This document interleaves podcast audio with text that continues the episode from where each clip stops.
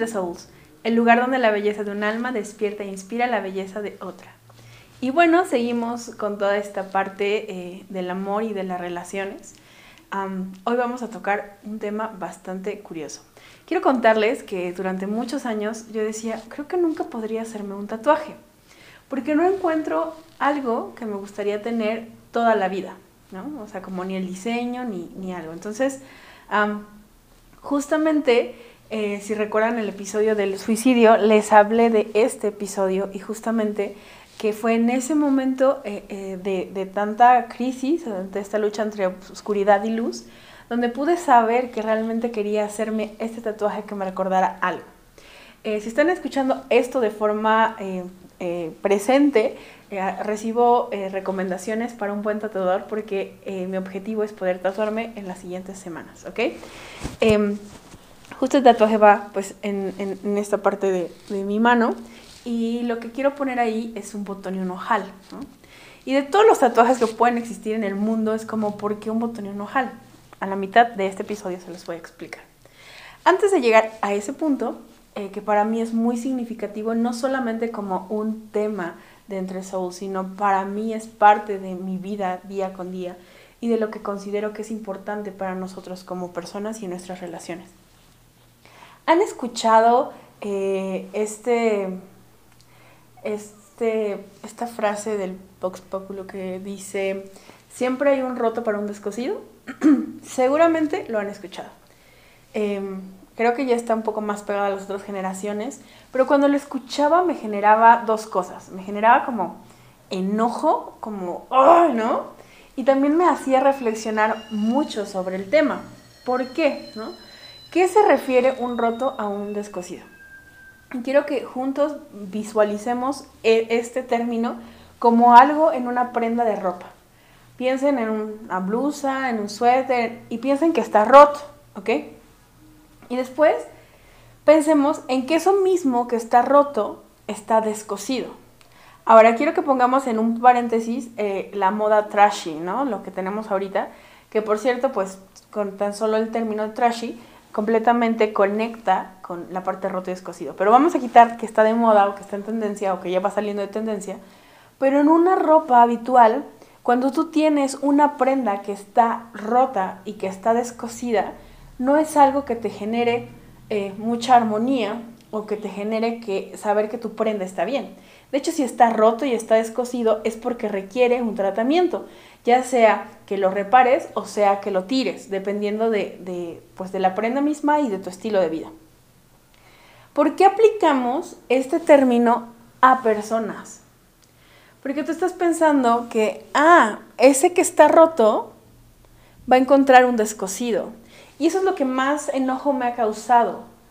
Porque es como un guay, ¿no? O sea, porque usualmente cuando escucho o he escuchado esta expresión es de una forma despectiva si lo analizo un poco eh, o lo pongo eh, desde los ojos clínicos o un poco más terapéuticos, eh, me duele decir que es realidad, que muchas veces hay una, una relación sinérgica entre lo roto y lo descosido. Ahora, ¿por qué estoy hablando de esto? Si solo fuera desesperanzador, obviamente no me quedaría aquí.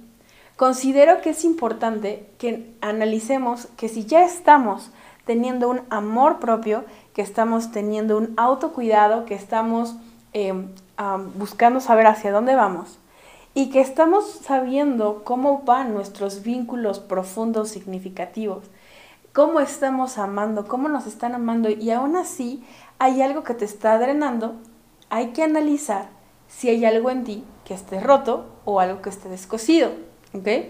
Porque aquí va mi teoría. ¿Por qué el tatuaje que algún día verán aquí? Eh, ¿Por qué un roto eh, para un descosido? Ah, y que no me voy a tatuar algo roto aquí. ¿Recuerdan que les dije? Un botón y un ojal. Porque así como en una prenda eh, puedes ver algo roto y algo descosido como algo que no está cumpliendo con una función, si tú ves un blazer o tú ves, no sé, por ejemplo, este suéter, ¿no? Que tiene de este lado, tiene botones, y de este otro lado tiene, tiene ojales, ¿ok? Vamos a dejarle arriba. Tiene un ojal. Si yo tengo el suéter abierto, podemos ver que tanto los botones como los ojales se ven bien, ¿no? Se ven funcionales. Si yo lo cierro, si yo cierro un botón, entonces va a tener también una vista distinta, ¿ok? Y también se va a ver bien, ¿ok? Solo era para explicárselos porque no me gusta cómo se ve en este específico esta parte cerrada, ¿no? Bueno, vamos a dejar el, primero, a ver si, me dicen cómo se ve el de este Pero, y aparte mi cabello se, se un poco. Pero bueno, eh, eh, oh, perdónenme todos los de Spotify, em, si no lo pueden ver, imagínense su suéter o imagínense un blazer o lo que, una camisa, una blusa, donde tienen, es más, justo por los Spotify me los voy a abrir.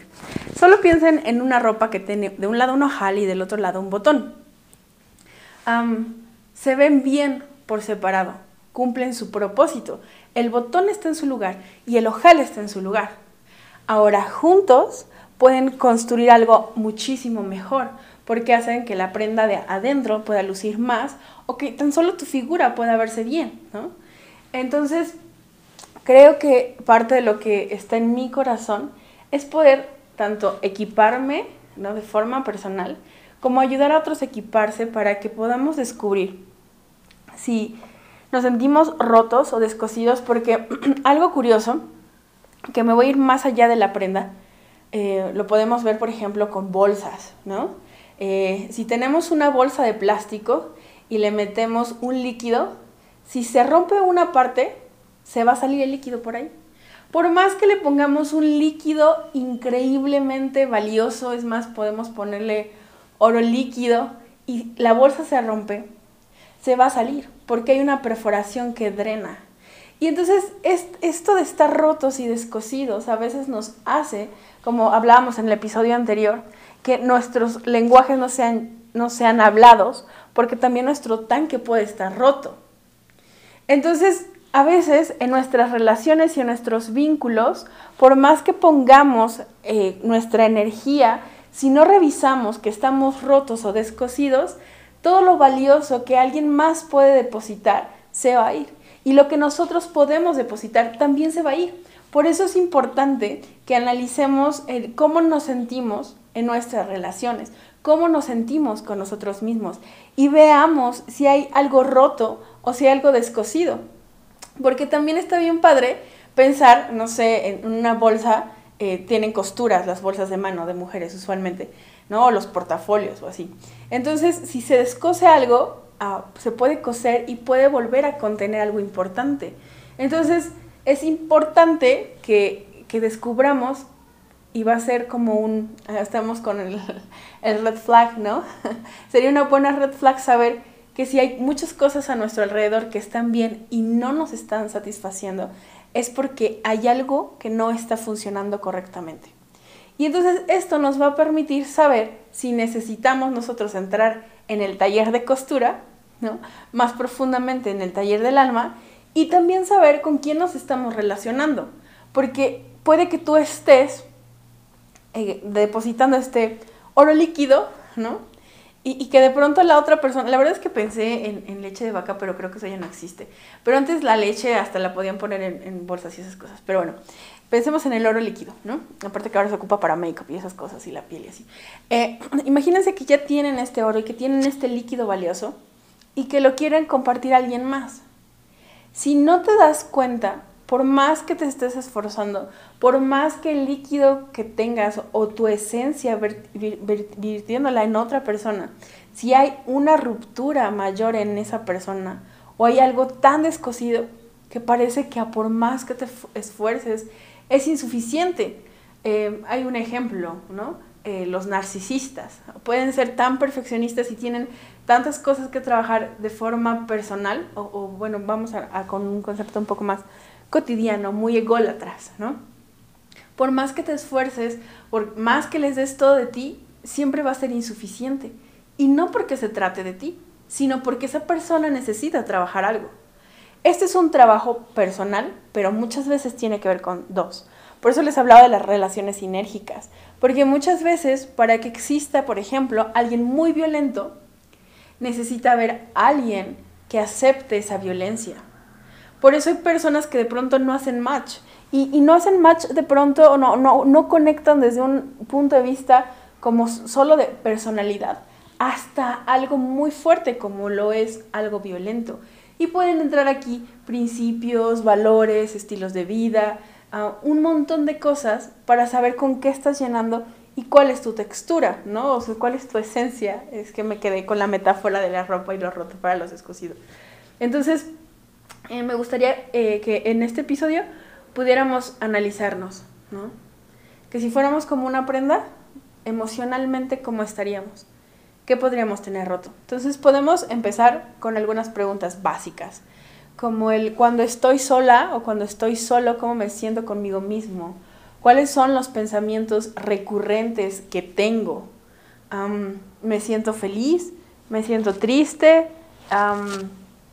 puedo, podemos eh, añadir, ok, ah, porque la, la, soledad es, otro tema que ya hablamos un poquito en otro momento, em, pero em, cuando estamos solos, nos enriquece bastante, ¿ok? Porque podemos crear, componer, construir, eh, tan solo relajarnos, tener paz. Cuando algo nos está molestando es muy difícil que vivamos con una soledad plena. Y después vámonos al vínculo de, nuestros, de nuestras personas cercanas. ¿Cómo nos sentimos con nuestras personas que más amamos o que están cerca de nosotros? Empecemos con la gente que vive en nuestra casa, con las que pasamos más tiempo, Después podemos irnos a la parte de escuela, trabajo, tu grupo de amigos. ¿Por qué estás con este grupo de amigos? ¿Por qué estás con este grupo de personas en tu trabajo? ¿Cómo percibes a los otros grupitos, tanto familiares como eh, de amistad? Y entonces con todo esto vamos a descubrir si hay algo que está medio roto, medio descosido. Y para mí pensar en este episodio es no nos quedemos con lo roto y lo descosido. Y es parte de, de, por qué el tatuaje, ¿no? Porque quiero cada día poder construir mi vida para que sea cada vez más restaurada y que, y que pueda ser un botón feliz o un ojal feliz. Y que siendo un botón individual feliz, después puedo compartir con otros ese ojal que pueden crear una pieza aún mayor. Em, creo que es un buen mes para, para analizarlo y también para platicarlo y compartirlo con otros. A veces lo tenemos aquí.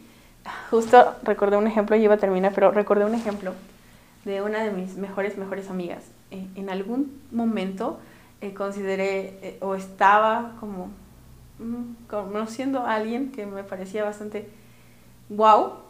Creo que así era para mí y creo que fue la primera persona que me gustó a ese nivel. Y, y recuerdo que ella habló con mi mamá. Ella estaba en una etapa muy feliz en su relación romántica. Y le dijo que no le parecía que yo estuviera con esa persona, ¿no? porque esa persona me trataba mal. Y yo no me percibía como tal que me tratara mal, eh, entonces la verdad me enojé con ella. Eh, porque fue como, es que no quiere que yo sea feliz, ¿no? Ah, seguimos siendo Soul, seguimos siendo personas muy cercanas entre nosotras. Eh, en ese momento no lo entendí hasta que después vi, eh, iba en un, en un viaje y, y, vi un fragmento una película que se llama Tres metros sobre el cielo, según yo se llama así. Y, y, no necesitan verla, pero si la han visto saben que hay una relación sinérgica un poco violenta acá entre el chico y la chica. Y, y justamente me identifiqué con algunos rasgos de esa relación, ¿no? Eh, al final, afortunadamente no, no, duró mucho, eh, como esta parte como de, del, del, gusto, la atracción. Justamente hubo otras cosas que, que para mí me salvaron. Pero creo que siempre tenemos que tener personas y tener nosotros el corazón abierto para saber que hay personas que nos aman y que nos van a decir las cosas aunque no nos gusten porque nos están amando. Yo hoy sé que esa persona lo hizo porque me ama y porque sabía que no quería que estuviera con alguien que, que podía lastimarme tanto, ¿no? Al final esta persona dio frutos de su personalidad con otra persona más y, fue como, uy, ¿no? De la, de la que me libré. Entonces, para esto necesitamos eh, relaciones importantes y significativas que nos digan desde un, oye, cuando estás con esta persona, eh, no salen las mejores cosas de ti, ¿no? Sino, sino te apartas, te aíslas o te enojas más o no eres tú, ¿no? Y, todo esto hay que analizarlo porque puede ser desde que no eres tú por un montón de razones o por un montón de razones de la otra persona, pero es importante que tengamos oídos abiertos y un corazón abierto para escuchar a la gente que más nos ama cuando nos digan, ¿qué crees? Igual y te estás descosiendo, ¿no? o igual necesitas eh, que se te surza algo. Em, así que analicémonos y compartámoslo con personas a las que les importamos, que nos importan, porque creo que este mundo se trata de ser así, un botón y un ojal en distintas temporadas. Así que eso es todo, nos vemos pronto.